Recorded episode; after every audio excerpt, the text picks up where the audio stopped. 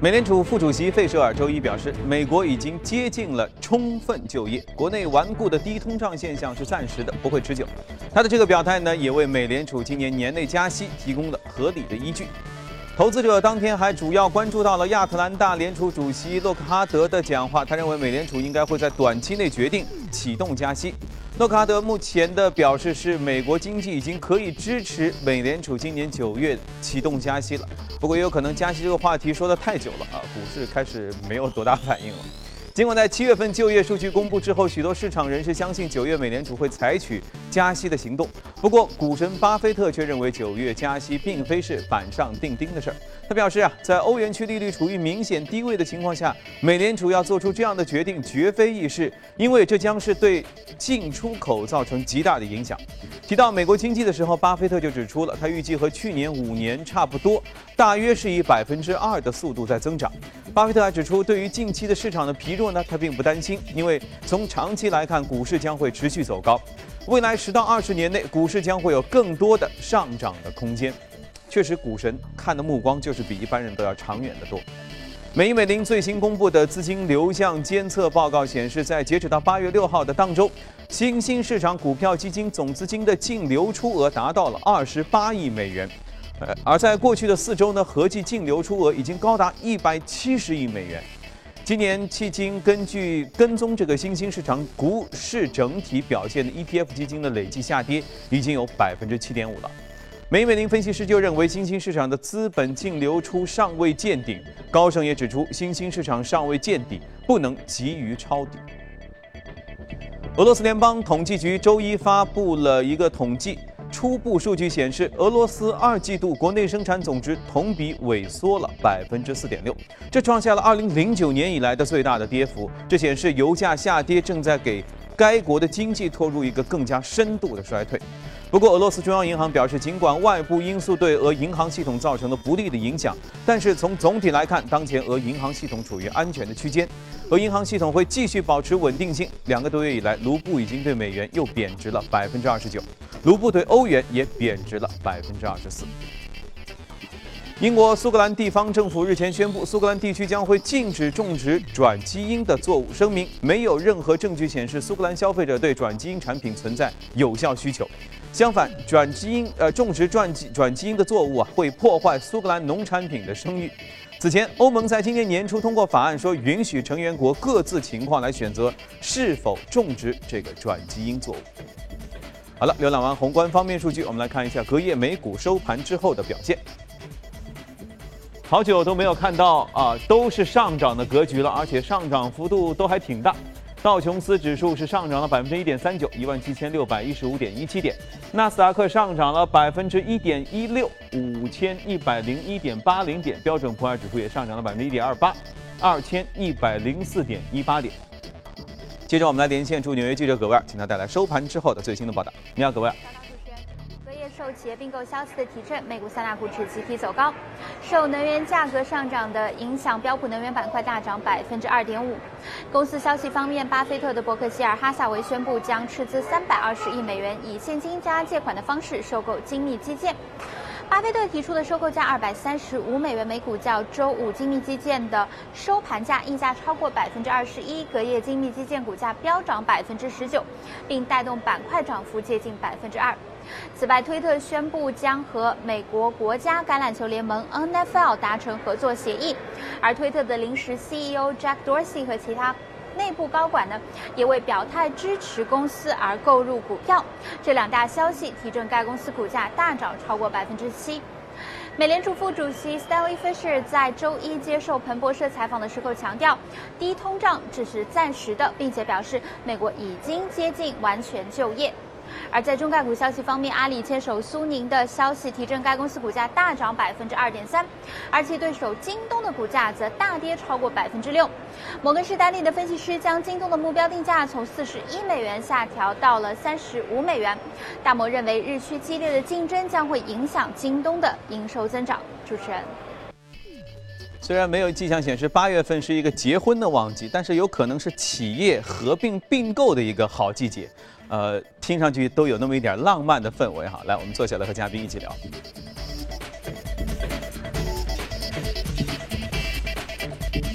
台基金基金经理吴向军，早上好，还有我们的好朋友朱勇。好，朱勇，我们一开始就要先说这个合并的事儿啊。你看，国外在合并，国内也在合并，而且刚才葛外还说到了，股价也是此消彼长。对应 A 股方面，是不是有什么样的好消息可以跟我们一起分享一下？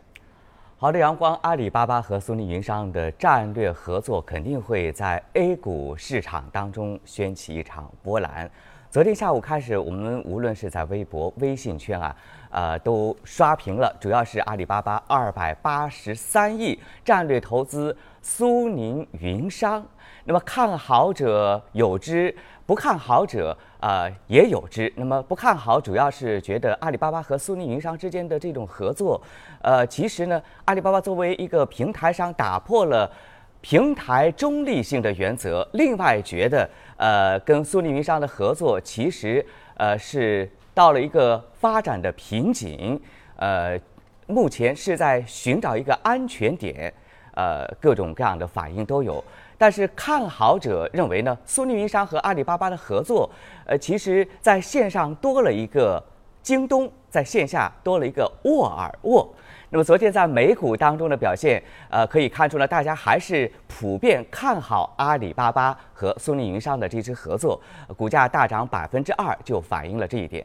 那我想，阿里巴巴的合作以及京东四十三亿入驻永辉超市，一定会在 A 股市场当中，呃，激起一点波澜。所以呢，我们特意梳理了一些相关的啊，跟永辉超市、苏宁云商比较类似的概念股，看看是不是后市。也会有一些动作呢，呃，首先我们还是从这条消息说起。李克强总理在今年的国务院常务会议当中就曾经指出，发展电子商务等新兴服务业是互联网加行动的重要内容，对于促进传统产业和新兴产业融合发展等具有重要的意义。呃，从今年初以来呢，互联网加概念遭遇到了热炒。经过股灾之后，目前大部分的个股啊，呃，下跌幅度比较大。那么这样的一个事件驱动之后，会否有底部明显的反弹呢？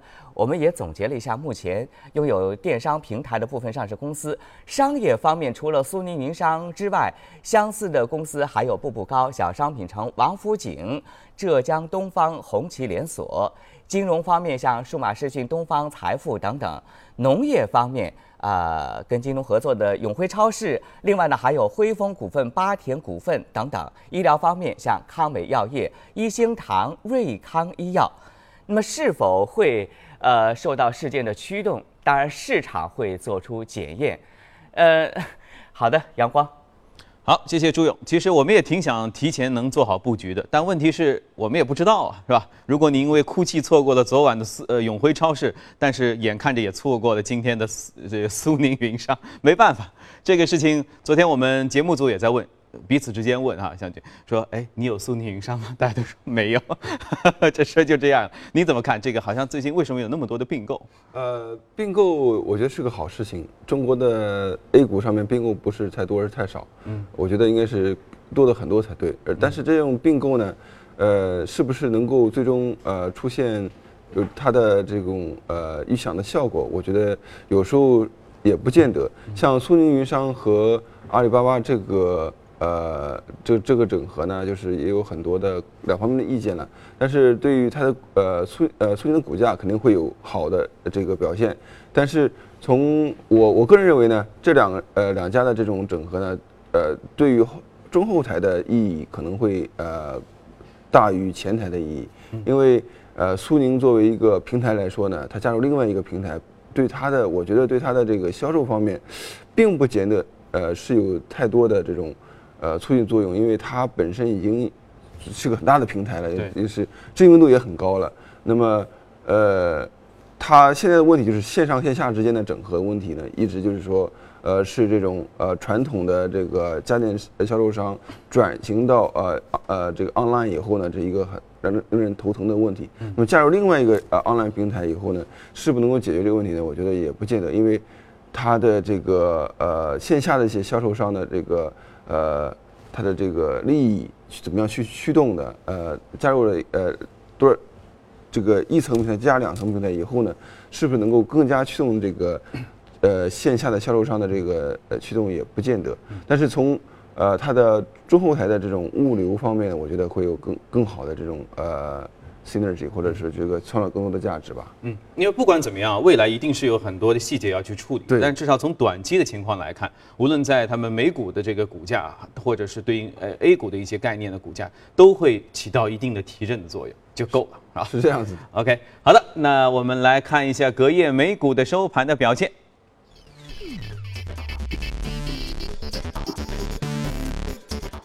移动美股榜，医药板块现在是排名第一和第二，能源、化工、电子分别排名也都靠前。在个股方面，我们今天要和大家说一说，这个应该我相信中国的上网的朋友基本上都知道，虽然它现在登录的速度非常慢，很多服务在国内都打不开。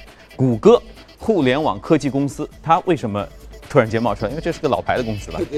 谷歌的其实你我们看到这个在盘中之呃几乎没有没有动嘛，但是它收盘以后呢大涨了百分之七左右。嗯呃，收盘之后大涨。对对，对我们就想呢，既然说这异动呢，其实谷歌的异动呢，其实呃更加有意义一点，所以就没有呃提刚才那几个比较小的这个股票。谷歌出了什么事呢？就是昨天呃发布了一个消息，它要成立一个新的母公司，叫 Alphabet，就是字母的意思。嗯，那么这个母公司呢，就是要装到这个呃，把现在这个所有的谷歌现在上市的股票呢装到它里面去。那它它还包括其他很多呃，Google 以前呃这个并不为人所知的创业公司。嗯，那么呃，Google 我们知道有这个无人机啊，有呃无人汽车呀这个这个无人驾驶汽车呀、还有很多呃 biotech 就是这个生物科技的公司呢，嗯以前呢都是在谷歌下面的这个子公司，现在呢它要把所有的公司呢提升一个层面，跟谷歌呢平起平坐。那么它这样的话呢，呃，原来这个新成立的公司呢叫 Alphabet 或者叫字母，就叫字母呢，呃，就是成为这个所有的这个公司的这个母公司。那么这样的好处呢，就是说，呃，有像有点像呃巴菲特的公司一样，巴菲特只是在上面的母公司层面的，下面每个公司基本上都是独立的运作的。嗯，那么给更是扁平化的。对国家呃给下面公司的更大的这个呃自由度，嗯，而且呢，这些子公司呢都会在这个合并呃这个报表中呢都一一会体现，啊因为现在谷歌的这个报表里边呢，并没有呃出现到其他的公司这些任何的情况，嗯，那么以后呢，这些公司呢就是提升一个层次以后呢，会出现其他这些公司的情况。那也就是说，以前如果说这个谷歌公司是一个树状的结构，就比较纵深的话，以后它要变成一个披萨饼结构啊。呃，可以说它更加扁，就是更更加的 flat 扁平的这样。对啊，那无非就是有些地方厚，有些地方稍微薄一点嘛。就谷歌它原原本那个叫谷歌的公司还在，当然，就是原来的这个上网这部分呢，就是嗯呃 Internet 这部分呢，跟完全一模一样。但是呢，就是有个新的 CEO 了，啊，有一个新的 CEO。对，会要有一个新的 CEO。嗯，那么呃，这个 Page 呃 Larry Page Sergey 呢，就成为这个母公司的呃 CEO chairman。嗯，那么他们更加做的是这个比较战略化的这个战略性的这个工作。那么其他这些子公司呢，像谷歌呢，就成为这个叫 Alphabet 或者字母公司的嗯一个子公司了。啊，那大概对于传媒或者对于这个以后大家交流的时候，恐怕在称呼上还会需要 概念上转换一段。但是呢，我们呃所谈论的这个谷歌呢，呃，就是这个上网的这个搜索引擎呢，还是叫谷歌的。嗯。那么这个它的意义呢，就是更加凸显其他这些它战略投资的这些呃项目的意义。嗯。是尤其最最重要的，我个人认为呢，就是它的这无人驾驶汽车。嗯。那么呃呃这个。我看到有很多报道呢，也是把这个无人驾驶汽车这个部分呢，作为一个最呃这个谷歌下一部分呃下一个谷歌再创自己的这个呃最重要的一个一个一个成分吧。嗯。那么呃无人驾驶汽车会不会在以后的十年中呃成为这个呃汽车的主流？呃，我觉得是很有有很大的可能的。嗯。至少在现在。呃，很多汽车的这种呃高高科高呃高科技汽车里边呢，已经也融入了一些呃类似的，比方说在汽车这个转这个呃换类换这个换道，还有这个刹车方面的这种呃这个电脑操控的对智能操控方面的，所以说以后呃谷歌的这个无人驾驶汽车可能会成为谷歌另外一个跟谷歌现在这个搜索引擎能够匹敌的这么一个呃公司。嗯所以可以确定的是，谷歌在下一盘很大的棋。对，然后到底会怎么样呢？我们也只能一起先拭目以待。据外媒的消息，中国海航集团旗下的渤海租赁正在收购爱尔兰飞机租赁公司 Avalon，与后者进行独家的谈判，并且将其收购报价从每股的三十二、三十一美元提高到了三十二美元，总计价值是二十六点四亿美元。如果收购成功，那么渤海租赁将会跻身世界飞机租赁行业的前五名。别忘了，它的母公司是呃我们谈到的这个海航集团啊，大家可以注意一下。那么，中国智能手机生产商小米已经和红海富士康展开合作，开始在印度组装手机，以寻求削减成本，并且在世界第三大智能手机市场获取更多的份额。从周一开始，位于印度南部安德拉邦的一条组装线就开始批量的生产小米的印度制造的智能手机红米二。这个我不知道，我没用过印度制造的东西，不知道使用上会有什么不同。据外媒的消息，荷兰皇家壳牌石油集团正在考虑在巴西投资数十亿美元以收购相关的油气资产。壳牌目前正在准备出售大量资产，以，呃，为以七百亿美元的价格收购英国天然气集团的进行筹资。如果这个成交成功的话，壳牌将会成为全球最大的液化天然气的供应商。好了，看过全球公司动态，回来和嘉宾一起聊一聊今天值得关注的美股，看一下美股放大镜。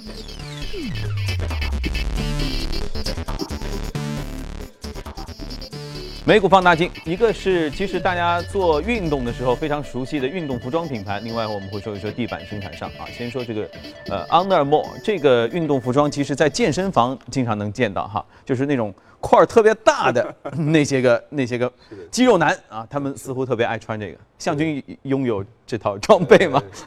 这个这没那么多肌肉，但是呢，就是可能也也也比较小小的这种也有一点 不敢穿出去。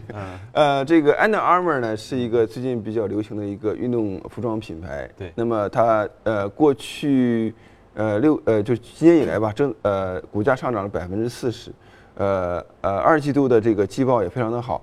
那么他说他的呃这个收入呢增长将近百分之三十，这个公司它的市值已经很大了，有两呃两百亿呃美元的，它的增长还能达到百分之三十，是相当相当可观的。嗯。那么这个公司上市大概接近十年了，呃零六年上市的，到现在股价涨了三十倍，哦，非常的疯狂。我能侧面了解一下这家公司相比我们熟悉的像呃耐克啊、像阿迪达斯啊，他们的规模怎么样？它比阿迪达斯现在还要大了。它比这样老牌的公司还要大了，它还没有耐克大，但是它的这个呃，过去我们我们如果说这个，我们不说这个收入，而是说它的股价，股价呢，我刚才说过，它的呃过去将近十年呢涨了百呃三十倍，那么也是一个穿越牛熊啊，这么一个呃这个非常非常强劲的一个股票。嗯，那么我们为什么今天想呃聊这个公司呢？一个是它最近表现比较好啊，另外一个呢就是说。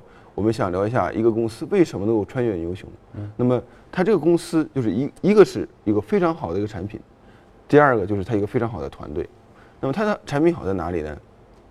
那么它是运动，因为运动呃服装呢或者服装行业是竞争非常激烈的一个产业。对。它这个公司成立时间也不久，为什么能够一呃这个呃屡创佳绩呢？因为它是首先呢，它是一个运动员为运动员设计的。服装品牌，那么它的 Under Armour 这个这个服装品牌呢，呃，我们看到，我们知道就是以都是以花纤为主的。那么它的排汗透气，对对，排汗透气是它最重重要的一个呃这个 feature。那么当时呢，是一个橄榄球运动员，当时他就觉得他穿的橄榄球的这个这个服装呢，总是汗唧唧的，嗯，呃，很不舒服，嗯，经常要要换，训练中还要再换。那么他就是呃受到了一个呃能够排汗透气的一个鞋的。呃，这个呃启发呢，为自己的球队呢设计这么一个服呃这个服装，大家都都觉得都很好。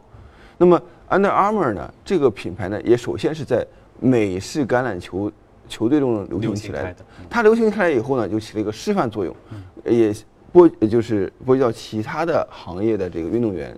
那么现在也也是一个运动员的基本上标配了。那么当然呢，它主要的呃这个客户群呢还是这个大众了，对吧？那么但是呢，在运这个喜欢运动的大众来看呢，如果运动员都喜欢自发的喜欢穿的话，当然是好。它有一个榜样的作用。对，所以说，而且它也有一个非常好的一个营销团队。嗯。那么，呃，就是呃，就是非常注重它这个就是运动这个呃方面的这种呃 performance 表现。我记得在是《速度与激情》吗？巨石强森就似乎就穿这么一件，然后他胸口就是有一个小小的 X 的那个，对对像像是一个 X 的样子。它是 Under Armour 是一个 U 一个 A，U 呢是上面的，就它是上下组合对，但是远看像 X。对对，所以这也给我一个启发，就是说在呃，像我们的中国呢，有很多的这种消费品牌呢，实际上呃这个产品是很好的，嗯，但是过了几年以后呢，它可能由于这个呃团队的运营的问题呢，就出现了这各种各样的问题。所以说，呃，我们在发掘比较好的像十倍、二十倍、三十倍这种股票的时候呢，有两个因素，一个是非常好的产品，因为一个呢就是它的团队，嗯，如果这两个都出现的话呢，呃，才能够达到这个长久的这样穿越英雄的这表现。但至少好像朱勇，我们国内似乎有一个很好的未来的预期啊，就是冬奥会要举行了，所以我相信，包括像这个 Under Armour 这样的呃体育品牌，或者还有其他的产业，一定会有很多欣欣向荣可以发展的地方吧。好的，阳光，刚才向您介绍的这家公司啊，呃，很多嘉宾都看中了它的价值啊。呃，我想这个产品最近在健身圈非常的流行，呃，但是一定要身材好的人穿的才好看，可能阳光穿着肯定很好看啊。那么，但是我们发现这家公司的产品啊，在呃我们国内的商场，我前不久正好碰巧进去看过，它的价格都非常的贵，比我们熟悉的阿迪达斯、耐克都要贵一些啊。呃，我不知道它的贵的原因在哪里。不过很遗憾，我们 A 股公司当中没有这样的呃一些上市公司。我们把眼光梳理到体育产业，因为我们冬奥会在隔几年马上就要开了，刚刚呃结束的游泳锦标赛掀起了大家对体育的热情，所以我们还是把聚焦点关注在体育上。国务院去年发布的关于加快发展体育产业、促进体育消费的若干意见当中，首次将全民健身上升到国家战略，这是国家战略，并再次强调取消不合理的行政的审批事项，通过市场机制积极引入社会资本承办赛事。国家非常关注体育产业的发展。另外，根据国务院的文件，二零二五年体育产业要超过五万亿的规模，又是一个超过万亿元规模的产业。目前的规模刚过万亿，按照这个数据，未来十年将会加速发展。而冬奥会的呃召开呢，冰雪运动的比重将在这份蛋糕中的比重快速提升。我们来说一下体育产业方面目前我们的数据面的情况。首先说的是足球，足球全球的年产值大概是在五千亿美元，占到体育产值的比重比较大，百分之四十。假如我国的体育产业五万亿空间计算，我国的足球产业的市场空间也要在两万亿元以上，足球产业的市场空间十分的巨大。我们来对比一下体育产业年产值占 GDP 的比重，美国百分之四，国际的均值百分之三，啊，我国一三年的数据只有百分之零点几，这个上升的空间要翻 N 多倍啊！来梳理一下体育产业部分概念股，我们把冬奥会跟它结合。场馆的建设方面，中体产业北京城建；制冷机器方面的概念股，雪人股份、大冷股份。另外呢，像户外装备、探路者、贵人鸟、青岛双星啊，这几只个股跟刚才的这只个股有点相像。好的，以上是关于体育产业的数据面的情况，阳光。好的，谢谢朱勇啊。关于说到体育产业，这似乎话题很多啊。时间关系，我们今天就先讨论到这里。呃，如果您有什么意见建议，可以通过微信留言，也可以在荔枝和喜马拉雅搜索“第一财经”进行节目的复听。